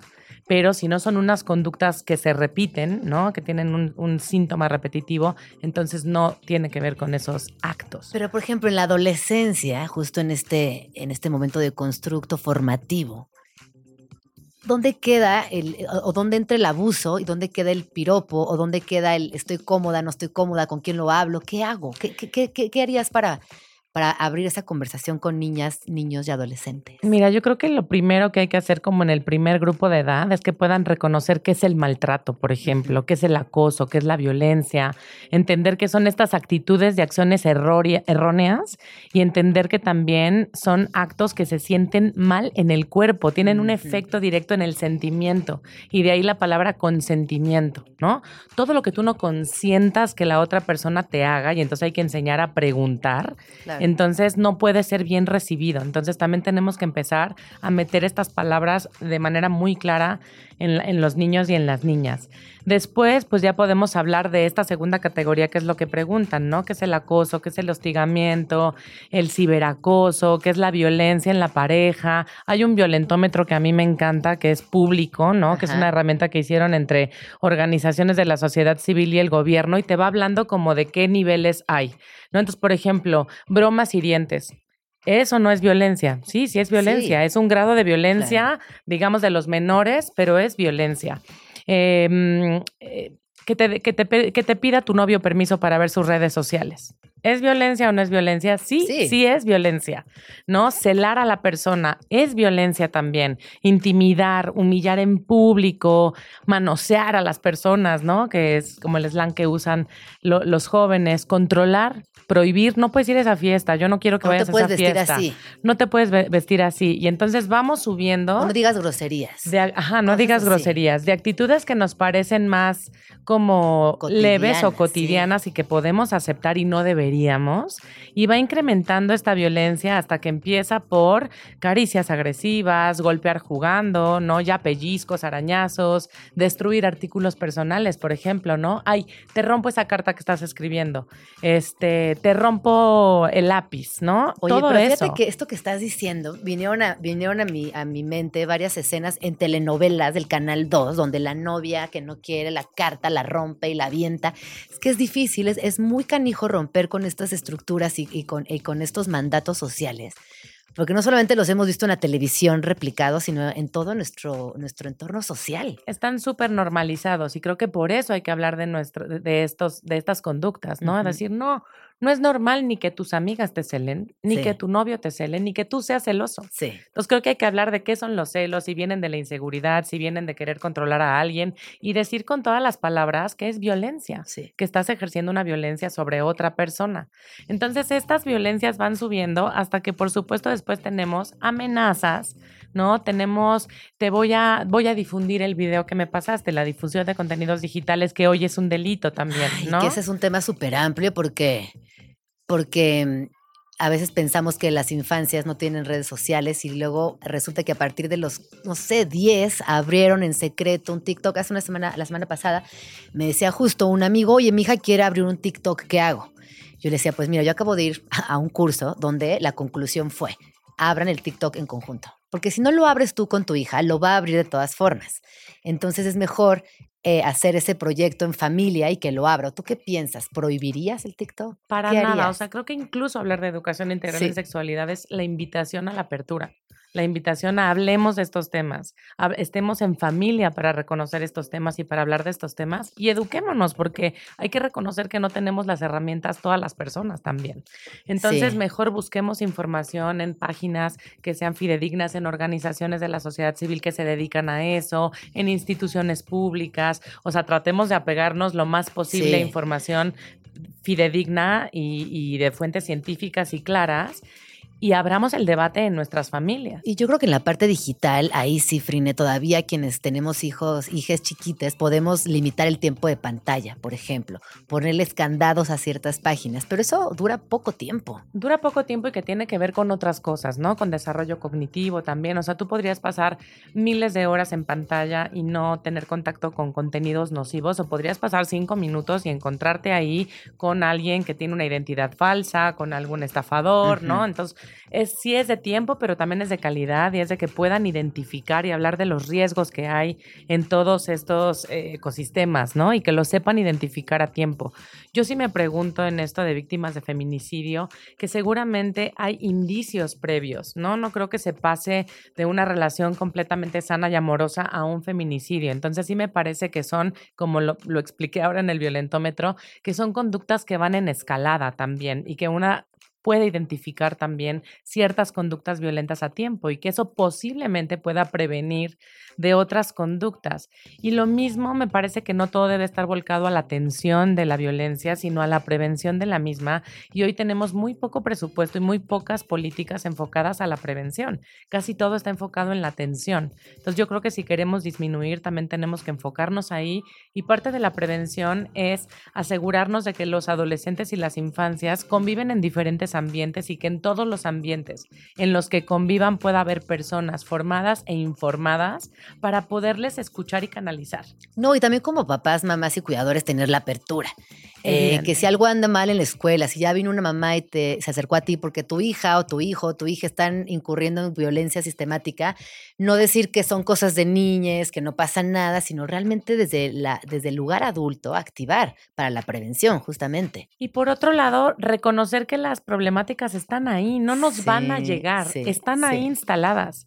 Entonces tenemos dos opciones, no ver y entonces ser cómplices e incurrir en que estas problemáticas sigan teniendo el nivel de incidencia que tienen y no entender cómo reparar a las víctimas, cómo escuchar, cómo hacer protocolos de prevención, etcétera, o no hablar y entonces asumirnos como también responsables de que siga incurriendo este tipo de faltas. Claro, no, totalmente. ¿Qué otra recomendación traes por ahí, Frene? Pues mira, acá hay varias recomendaciones que da la educación integral en sexualidad, que no nada más se trata de hablar con los hijos y con las hijas, sino también pues de formarse como ya lo había dicho, y hay otras que se han desarrollado, ¿no? La comunicación familiar en forma de prevención. Enseñarles a decir que no, enseñarles a de que las zonas del cuerpo son privadas, cuáles se tocan ellos, el consentimiento, crear un clima de confianza, enseñarles los secretos, por ejemplo, ¿no? Desde muy temprana edad, cuando los niños y las niñas siempre te dicen, mamá, ven en secreto, o qué es un secreto, o quién te puede contar un secreto, a quién le puedes guardar un secreto, este, todo eso. No dudar de la palabra de las infancias. Esa es Yo otra de te las- creo siempre. Esa es una de las otras recomendaciones y estas recomendaciones, digamos que son recomendaciones que ha desarrollado también el CIPINA, que es este sistema de protección para las niñas, niños y adolescentes. Y una es nunca poner en duda la palabra de las niñas para protegerles. Eso no quiere decir que cuando los niños y las niñas vienen con una idea, uno no tenga la responsabilidad también de indagar qué fue lo que pasó, escuchar a las contrapartes, etcétera, pero jamás poner en duda que lo que te están diciendo es una, una primer llamada de Sí, atención, una sí. alarma, un foco rojo que se prende al cual uno tiene que contestar de manera inmediata, ¿no? Otro también es enseñarles los riesgos que existen a través de Internet y redes sociales, que es lo que hablábamos hace, hace, hace rato. Y para todas estas herramientas, muy probablemente no tengamos tampoco las herramientas para hacerlo, ¿no? Pero creo que para mí y para la organización en donde trabajamos, una de las premisas es la apertura y no la prohibición, ¿no? Es como hablemos de ello. sí. Eh, di- digámosle a nuestras hijas e hijos, hoy, si encuentras, uno no puede desver lo que ya vio, ¿no? Si encuentras algo en el Internet con lo que no puedes lidiar, que no pudiste procesar, que se te quedó atorado en, aquí en medio, pues entonces hablemoslo, ¿no? Que sepa que tiene alguien con quien hablarlo. Ahora, no siempre la comunicación entre padres e hijos es lo más fluido o lo más inmediato, ¿no? Muchas veces vemos que las madres y los padres son quienes se enteran al final de esto y por eso es que nosotras hablamos de generar comunidad. Generar comunidad es no solamente docentes preparados, sino otros cuidadores preparados que a lo mejor les pueden tener más confianza. Puede ser el tío favorito el, al que puedan acudir y siempre tiene que haber como un pacto de comunicación entre los diferentes miembros que están al cuidado de esa infancia o de esa adolescencia, ¿no? Como para poder resolver la situación. Y, mm, y- Incluso entre mamás en el colegio. Incluso entre mamás en el colegio, pero no de forma punitiva, porque No, mira, ni chismosa. ese es otro Sí, tema, ¿no? ah, Tenemos sí, al sí, policía instalado en el corazón y entonces todo lo queremos resolver a través del castigo y de la humillación pública y de asegurarnos que fue la otredad la que hizo mal y no tú ni los tuyos, ¿no? Nunca sabes cuándo te puede pasar. Nunca sabes, Siempre podemos estar en ese momento en donde son nuestras hijas o nuestros hijos quienes están incurriendo en una falta por falta información o en alguna otra cosa. Entonces creo que tenemos que tratar de ver cómo lo hacemos de la mejor manera para que nos volvamos realmente esta comunidad cuidadora de las infancias y de las juventudes. Eso que acabas de decir es fundamental, porque a veces, o sea, somos co- como muy, tendemos mucho a enjuiciar, a castigar, a señalar y a chismear. Y es, es que por ahí no es. Justo cuidar está alejado de esas palabras que acabo de mencionar. Y ahí creo que tenemos un ejercicio importante enfrente a nosotras. Y también tenemos esta tendencia muy mala en las escuelas de manera institucional a no abrir a la comunidad escolar ciertos asuntos, ¿no? Cierto. Porque cómo se van a enterar de lo que pasó en la escuela, o sea, cállense porque entonces vamos a tener mala fama.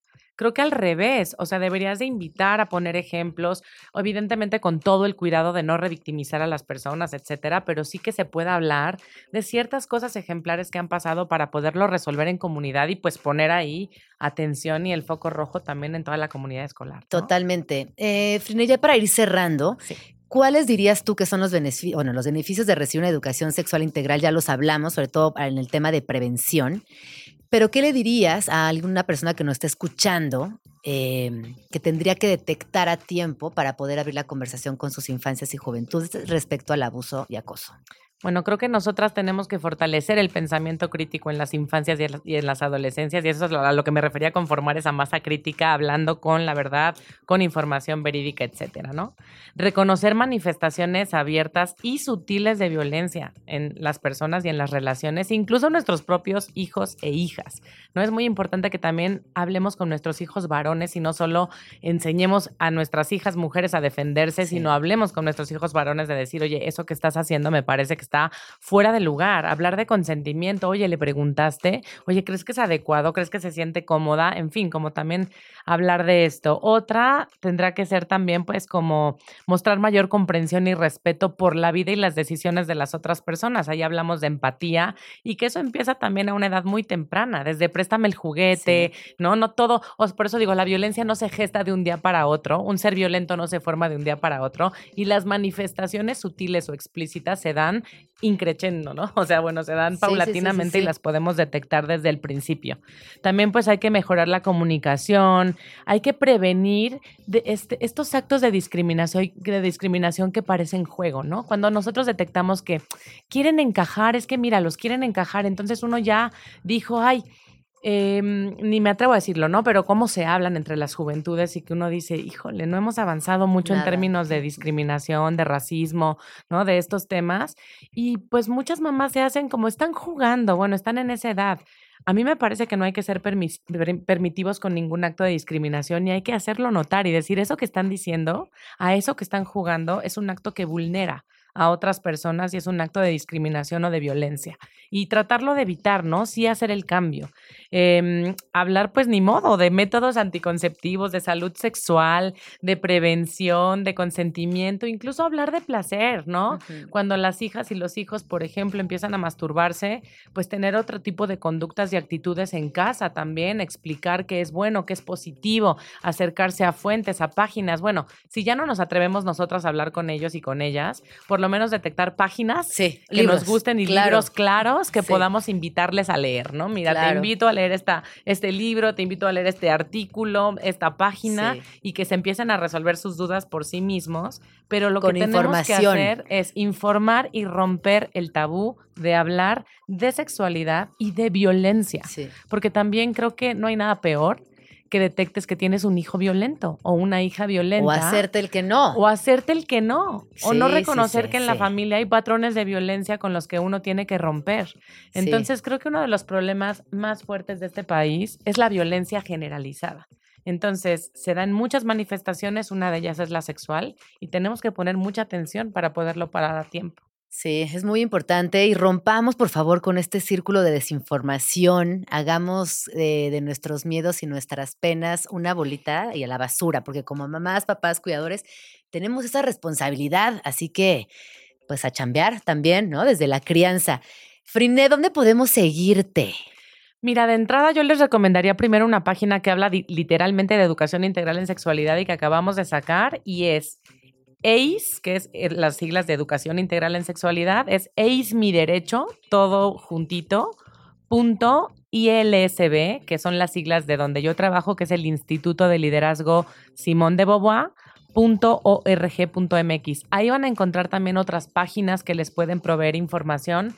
Es una son, son es información hecha por jóvenes. Ah, y para eso te iba a Y para preguntar. jóvenes. Ay, me fascina, me encanta. Es que es justo lo que necesitamos, porque luego también ya nos escuchamos todas así, señoras. Este... Van a encontrar memes, No, canciones. qué bueno, Por qué eso se llama Ace mi derecho y en realidad la, la grande era Ace mi derecho y la queso. Y la Y la que soporte. queso. Yo tuve que preguntar, oigan, ¿qué es la queso?